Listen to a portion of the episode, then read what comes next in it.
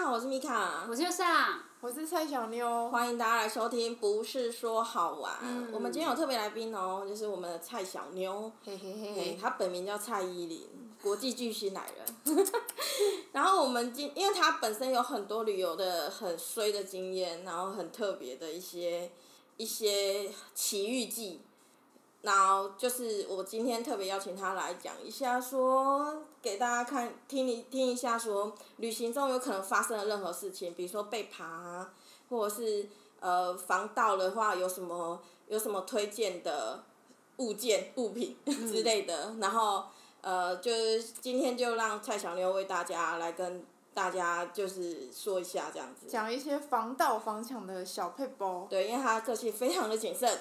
而且去过欧洲很多次哈，真的。然后目前为止都还是全身而退，好强哦！这样很厉害啊！你没有被爬过哦？没有，还没有。我也希望之后不会有。哎，那我先分享。好。我之前去法国啊，很久之前跟团的时候，曾经遇过一次扒手的经验。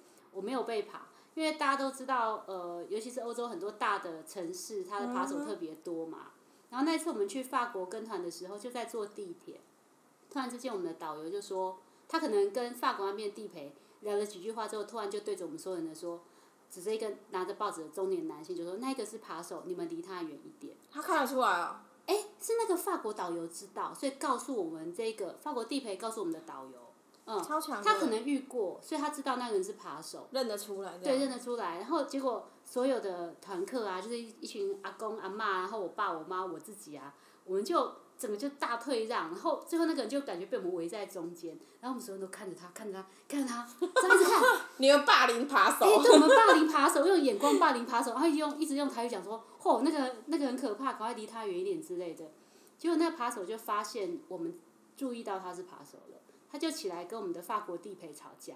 哦，你怎么可以说我是扒手？就讲的法国话，我们听不懂，但是我们知道他们应该在吵架，然后我们就很惊慌失措，然后怎么办？怎么办？就我们地陪就不讲话，只是瞪着他。最后他就下车走了，所以我们都没被扒。扒手还很拽哎。对。哎呀。嗯。我以前也曾经在巴黎有被扒的经验。嗯。他们其实扒的方式就是，当你他有他眼睛很尖，当你发现你有掏钱包，因为我在火车站有在那个贩卖机买东西，买完以后我可能收进去，然后就上车了，然后我就成为目标，然后就几个人就是。包围着你，然后让你没有施力点可以握那个，就是因为车子在行进中，让你没有施力点可以握手把。我老实说，这听起来很像日本 A 片。对，很像，很像电车痴汉，有没有？然后这就越来越逼近你。对对，然后就一群人围着你，然后你就撞他，撞他，撞他，因为你也站不稳，蛮人撞来撞去，然后就一个人假装很好心，就一个一个一个。不知道哪里人啊，他就说你没事吧，没关系，你可以扶着我之类的这样，然后就很好像感觉他很好心这样，但其实他就是帮凶之一。嗯、然后就在在趁你不稳的时候，你没有时间去顾你的钱包，他们就偷偷就是慢慢的拉你的拉链什么的。嗯。那因为我带的那个包包侧背包里面有很多层拉链。嗯。所以我的包包藏在哪里，他其实是不知道的。嗯。所以他们就拉到一半以后，我就想办法挣脱人墙，然后就。一个很漂亮的西班牙美女就跟我们说：“你要小心你的宝宝，嗯、他们是扒手。”我就赶快看，果然被拉了一半。哦，幸好没有被扒走就对。对，因为我也警戒心很强，我就想说，为什么这个车厢这么大，你们为什么要挤在我旁边？嗯。然后就让我没有完全没有办法站稳这样子，然后我自己就觉得很奇怪，所以我就一直突破人墙这样。冲出去就对。对对对，还好还好，就是还好我拉链很多层。嗯。对对对，那蔡小妞呢？我真的还没有被爬过，然后因为我人生第一次去巴黎的时候，就是我第一次去欧洲，然后因为那个时候第一次去就是长得很像傻逼的样子，你就一下车就还在那边，你知道，因为会拍照拍的很兴奋，然后那时候就有一个吉普赛的女生，她就跟我微笑，然后我就想说，哎，人家跟我微笑，就回回去，结果就是。不得了！一跟他对看之后，他就开始沿路一直跟着我们，要我们填问卷。哦，那一定有问题。对，填问卷绝对不行。然后我就一直说不要不要，然后就是也摆脱不了他，然后就大概跟了三个路口吧，因为那个时候是早上没有人，就他没有业绩，他就想说就跟着我们，然后就沿路一直跟一直跟，然后因为跟很多人比的概念是，对对对，爱心比的概念是一样的。跟太久了，三个路口。因为就很多人说，就是其实他填问卷的目标其实是要偷偷偷你的东西，因为趁你在填问卷的问。券的时候，他就在旁边，就有另外一个人在那旁边偷你东西。因为你专心了，他就可以动手。然后因为他跟到之后，他就也有点不高兴，就是会有点在那边拉我们的包包。嗯、但是我把所有东西，就是贵重物品都藏在那个防抢包里，就是钱啊什么，然后就盖在衣服里。所以他就是后来发现，其实包包都有被拉开，但他就只拿走卫生纸。所以他那天第一天业绩就是卫生纸一包这样。好惨哦！但是其实我觉得。呃，法国、欧洲的小偷或扒手其实是有点理直气壮到有点莫名其妙。对。对，他们为什么可以这么理直气壮？嗯，我之前也是我朋友的经验，是去罗浮宫的时候，因为他就是有钱人嘛，出去都是爱马仕包那种。嗯。然后说他去法国玩的时候，就曾经遇过，也是被呃，就是被遇到扒手。然后可能那一次是他。先生抓住那个扒手，因为他在看东西的时候，好勇猛哦！对，他们在看展览的时候，uh -huh. 可能在在没有很专心，然后他是侧背包嘛，所以他先生看到有一个人把手伸进老婆的包包里面，他先立刻一把抓住那只手，那你不就抓住那一个现行犯？但外国人不是都很壮吗？他先生可以搞定。因为那个是外国女生，就是扒手是女生，他、uh 一把抓住那个手，说你在干什么？嗯、然后那女生就很但很惊慌，而且他还他手上已经拿到钱包了，可是旁边另外一个女生立刻跑掉。因为那就是接应者，他们的爬的方式都是 A 拿到之后立刻传。对，他们其实都集体作战，对，所以他们绝对不可能一个人这样去做这件事情。所以你抓到 A，但是只要他的钱包已经到 B 手上了，你收 A 也没有用嘛，A 就可以说没有，我没有拿你的东西什么之类的。对。那因为 A 还来不及传给下一个人，所以那个先生他就抓着，然后看到 B 跑掉，他就抓着 A。那那时候当下就两个就开始想，哎。就我朋友这对夫妻就想，那那接下来呢？就是我抓到了，然后呢？然后呢？然后呢？他没有得逞嘛？但他先生本来太太是觉得。这报警也没用，因为他们警察已经见怪不怪了。对，我继续讲，就太太就觉得说，就像你讲，他太太觉得报警没有用，因为太多。可是先生是那种正义凛然，就说、是、不管怎么样，我就是要报警跟叫警察。嗯。然后他还他就硬要报警跟叫警察，然后法国警察就是很心不甘情不愿的来，还是有来。嗯。然后就觉得这没有什么好报的啦。然后，但是他先生，嗯，他先生就非常坚持说，我现在就是要回去警察局，一定要做个笔录。嗯。所以他们两个人浪费了大概快一天的旅游时光，就为了这件事情。他先生就是坚持，我一定要让他留下一个记录，我们绝对不可以这样姑息。之类的，但是至少他人生有进过法国警察局，还有做了笔录。他先生可能求的是这样吧，一个成就。因为我我有一个朋友，他就是他可能天生长得像肥羊的样子，所以他这超容易被偷的。然后你知道，只要护照什么一被偷，你就是很麻烦，要去什么大使馆啊重新办护照。那他就是收集那个大使馆经验，已经是从什么墙上的照片，从马英九啊，然后一直换到蔡英文，就是他一直在收集大使馆的总统照片。他是也是会弄丢护照的人吗？他不觉得这件事很麻烦，不会更小心吗？其实他很小心，但是不知道为什么，我觉得就是气质的关系。有些人就是一脸看起来很好偷，还是之类，就小偷就会很想要偷他这样。前阵子最有名就是欧洲最常见的就是给你泼脏东西。哦，对，然后假装好心帮你擦，然后另外一个人就趁你不注意的时候就偷你的钱包。所以其实，呃，我觉得小妞的方法还不错，防抢包或。就是你把贵重物品全部都放在他抢不到的地方，然后就算他拉开你的包包，他就是可能只抢到卫生棉啊、卫生纸啊，要就给你把它算了。反正后背包、后后背包不要放重要的东西啊，就是被抢走也没关系。所以去欧洲旅行的时候，你通常都用什么打扮去啊？就是你怎么样避免东西被抢，或者是？哎、欸，其实。因为有些人会说你要穿的很丑，可是你穿的很丑，欧洲人也会觉得你怎么穿的这么丑？你长得像外国人呐、啊，你装什么？对不对？对，再怎么装的破烂，你就是长得外国人、啊。所以我后来会发现，你不是穿的丑，你是要穿的比较像当地，就是你硬要穿什么？因为台湾人太喜欢穿那个就是彩色羽绒外套，哦、然后就很显眼。韩国人也这样了，不要不要这么说，韩国人也超爱穿的。就是亚亚洲人可能就是觉得很高兴，然后会打扮的很鲜艳，然后因为我那时候去。巴黎或者是去英国，我就会发现他们都会穿的很黑，就是要么全身黑，或者是要么就是全身驼色的，然后我就会跟着这样穿，然后。呃，这个不是我自己在说，我像当地人，是因为我这样去，我真的很常被他们问说，你是不是在这里念书的人？Oh. 就是代表我可能真的穿的比较像当地人，然后他们可能就会觉得，哎，你不是观光客，就可能比较不会靠近这样的。所以要穿的很像当地人，有融入的感觉。对。哦、oh.。可是你去之前怎么知道当地人怎么穿？滑 IG 就是你知道，你要划一些看当地他们现在美亚怎么穿，然后就尽量跟着穿一样的这样。Oh, 办法。那你的钱都怎么处理？我的钱，我身上可能，比如说我一天就只会带差不多大概三四千台币，然后是放在就是好拿的包包里。那就是我每天要付钱，就从那个包包里拿。是不是侧背包？我我通常会背后背包，因为我东西太多了，嗯、但是我就是还会用一个锁锁起来。哦、就是要让自己开包包也很麻烦，那个小偷就会觉得很麻烦，不想偷你。对，有得选的话，干嘛偷一个特别麻烦、不好偷的人？我包包会，我包包会选那种，就是就是那个靠近背的那里有一个小袋子。嗯，就是钱会塞在，在对对，那个是最不容易偷到的。对，然后手机啊或干嘛会藏在那里？因为曾经我也想过说，手机其实也蛮麻烦，很容易被偷。对，因为你你划一划，然后放下来，他就注意到了嘛。对啊，那你挂在胸前也不对啊，就好像告诉人家我手机在这哦，晃晃晃，对不对？然后可是你一定要常常用手机查地图或干嘛的，所以其实我觉得，我目前觉得那个后背包里面，就是在跟你的背部那边有个小袋子那里，我觉得那个还不错，对，可以参考一下。就是、我觉得拿很烂的手机出国也是一件好事。对他们很眼睛很利耶，都看得出来你的手机是不是新的或什么型号。他们专偷那个，你拿很冷淡的手机出国，不会有人偷你。因为之前不是像越南，也是说很多飞车族会想要抢你的手机，然后那个时候我记得就是 iPhone 好像已经不知道出到什么七还几了，然后我还在拿 iPhone 四。然后我就一去，我就每次很紧张，然后就手机就是很紧张，这样都抱着。然后后来就发现他们路上的人滑的手机每一只都比我大台，根本就没有人想要抢我的手机。哦，你被不屑了，你被我被不屑，没有小偷看不上我。越南小偷都看不起你的手机。我就很安全在越南路上这样狂滑，没有人想要抢我。所以你觉得防抢包就是放在就是藏在那个衣服里面那个有没有效？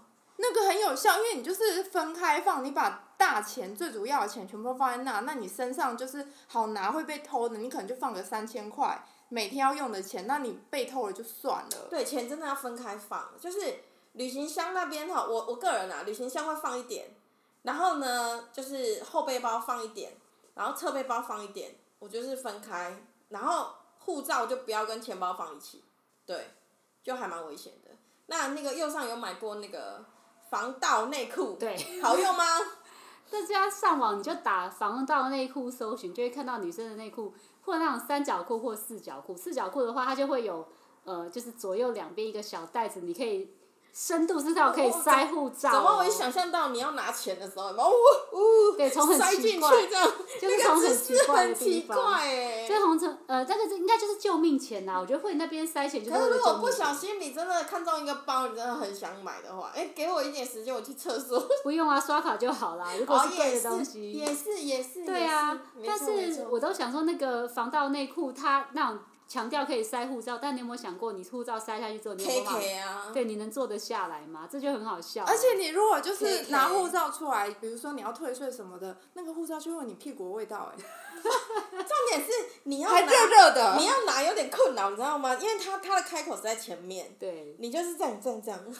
所以不会那样放啦。有点尴尬哎。嗯，而且我买这个的时候是我去葡萄牙的时候，我想说先买起来看有没有机会穿。就葡萄牙相对安全，所以我全程没机会用到。西班牙很不安全的，西班牙的扒手很厉害，而且他们都看起来无害，就母女聊天聊一聊聊一聊，顺手就爬了，嗯嗯，就超强的。对。我之前还有用一招，我觉得也很有用，就是把钱放在那个不是钱包的地方，然后钱包里面放的不是钱。哎，我这招也用过。嗯，因为扒手他就会拿到钱包会一下开心就闪人，就里面没有钱嘛。对。因为我的钱其实是放在腰带。我就是带一些腰带，对对对对对，还有蜜饯袋，有有有有有有，就是各种不透明的那种袋子，然后就让他以为那个是垃圾之类的，因为你看不出来那里面有钱。没错没错。对啊。所以还有就是，如果说为了方便拿钱的话，我之前是使用侧背包嘛，就是后有一个后背包，一个侧背包，方便拿钱跟手机，可是一定要很多层拉链，嗯，就是你让他猜不出来你放在哪一层，然后可以拉长一点时间，对。还有那个右上有几次进警局的经验，还是你自己还亲身经验，还是朋友的亲身经验？我自己的亲身经验，我有一次进那个冲绳的警局，嗯、但那次其实是因为车祸哎。啊，真的、哦。对，就是大家去冲冲绳都会自驾嘛，嗯、然后那次我跟我爸妈一起去冲绳的时候，嗯、就我爸他在开车的时候，因为开得很爽，然后在呃我们切出去车道的时候呢。他切出去的时候就插到别人的后照镜，然后把那个后照镜一撞，撞到咔就关起来。哦、这在台湾算是小事情。对对对，嗯、可是在国外的话，你就觉得好麻烦哦。对，然后那因为那时候刚好又有点塞车，那我们是切到另外一个比较不塞的车道嘛，所以我们就开始往前开。可是那一部被擦撞到的车呢，他就追上来，欸、然后我爸非常的紧张，我爸老人了，那时候已经六十几岁，然后就说吓死你爸了。嗯，他就说怎么办？怎么办？怎么办？啊，怎么办？我们要不要？我就说我们要不要逃走？就是尝试逃逸这样。你爸怎么想到这招啊？是我是我想到这招，我说我们要逃走吗？我爸就说没有，我没有逃走。可是他只是没办法再切回原本，因为原本的车道是内侧车道，那你要靠边停，应该要到内侧车道才能靠边，嗯、你就切不回去，因为塞车啊。我们现在是在外侧啊，嗯、所以，哎、欸，我刚刚是讲错了，我们。应该说我们是在那个内呃外侧车道要切回内侧啊，总之就是反正就是。啊，反正不重要了。啊，总之就对了。就是塞车不能停啊。总之不方便。好，然后我爸就说，我就是要找一个可以停的地方，然后我们就去开开开开，然后开到地方终于可以停了，然后停下来，然后车上就下来一个那个日本的年轻男生，大概二十几岁而已哦，然后看到我们是外国人，他就太慌了。嗯，他就先觉得哎呀。可是那个日本男生人超好，因为台湾就是下来就是拿给吸的。哦，对啊，对啊，台湾。拿给吸，然后开始说你会不会开车啊之类的。他会不会本来也准备好脏话下来骂你们，但是一看到外国人，他英文英文不好不敢讲。没有，他下来的时候就是笑嘻嘻的。还没有真的辨认出我们的时候，所以他本来就已经没有满满腔怒火这样子。没有，他没有，他笑笑的，然后蛮有水准的。他只是一路按我们喇叭叫我们快点停车而已。因为因为他要拍照啊，他请保险什么的啊。对，然后我们就跟他说很抱歉，对不起，用英语啊什么，然后我会讲的日文，ごめんなさい啊什么什么都讲。他就说嗯不行，还是得叫警察来。我们想说哎，不过就是那个后照镜咔一下这样关起来而已，有需要搞到这样吗？他就要求我们要这么做。 我们就呃好吧，那就叫警察来。嗯。就后来警察那个冲绳警察来啦，就是一个很帅的日本大叔，真的很帅，很像日本一个呃年纪现在已经年纪蛮大的明星叫香广美，大家自己上网搜寻一下。为什么日本跟韩国的警察那么帅？我不知道，就是身材也很好，然后有一点点混血脸，然后就是哦。我一看就觉得，哎呦，这个可以呢。那你有马上说，好好好，我愿意跟你回去做笔录。讲到讲到这个，我待待会可以跟分享一下，我有在日本出车祸经验。对，好。其实还蛮刺激的。嗯，然后我继续说，然后那个警察呢，就问我们两造发生什么事情。那时候我爸就非常好笑，因为老先生他不会讲台语，哎、嗯，他不会讲呃英文，也不会讲日文，对不对？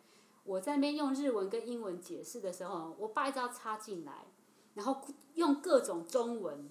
跟那个警察解释，用中文有什么用？是，所以这时候就老年人有一个问题嘛，他们觉得他们只要很认真讲，你就听得懂。对，日本老年人也是这样啊，硬要跟你说日文。对，后来呃，这个警察就两边都听听听听听听之后呢，他就觉得呃好，他大概已经搞懂这整件事情是怎么样了，嗯、他就要我们的驾照。结果我们给他的就是呃日文驾照的翻译本，嗯、就台湾人都台湾都拿那个，对、啊、对对对，就申请这个翻译本就可以。可他说你们怎么没有国际驾照？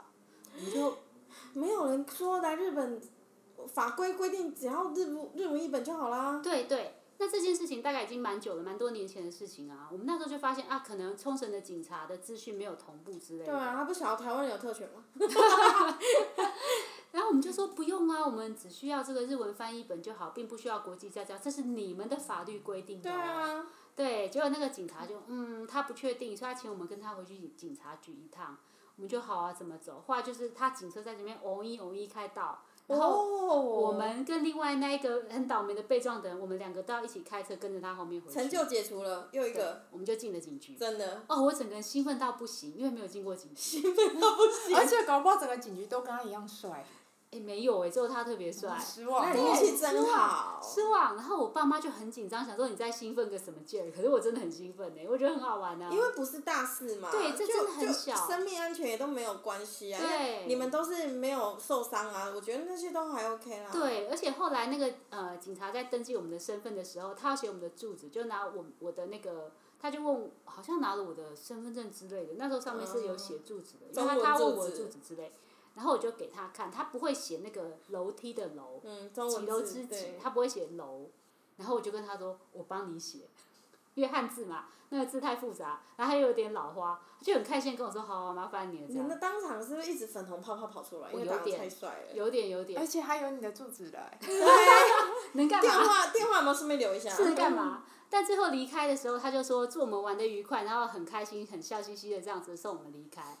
然后我爸妈就觉得，后来回想起来那次冲绳旅行、啊，很难得经验。哎、欸，别的全部所有的事情都忘记了哦，做这件事情一直记得。进进去。对。对，我觉得日本人做事有点太认真了，就是认真到我都觉得有时候会觉得，呃，就是什么事情都很大阵仗这样子。嗯嗯，然后我有一次在，我有一次也是在日本出，不是我出车祸，是我同行的歌友，就是一起一起出去出团的媒体团的朋友出了车祸，然后就是也是。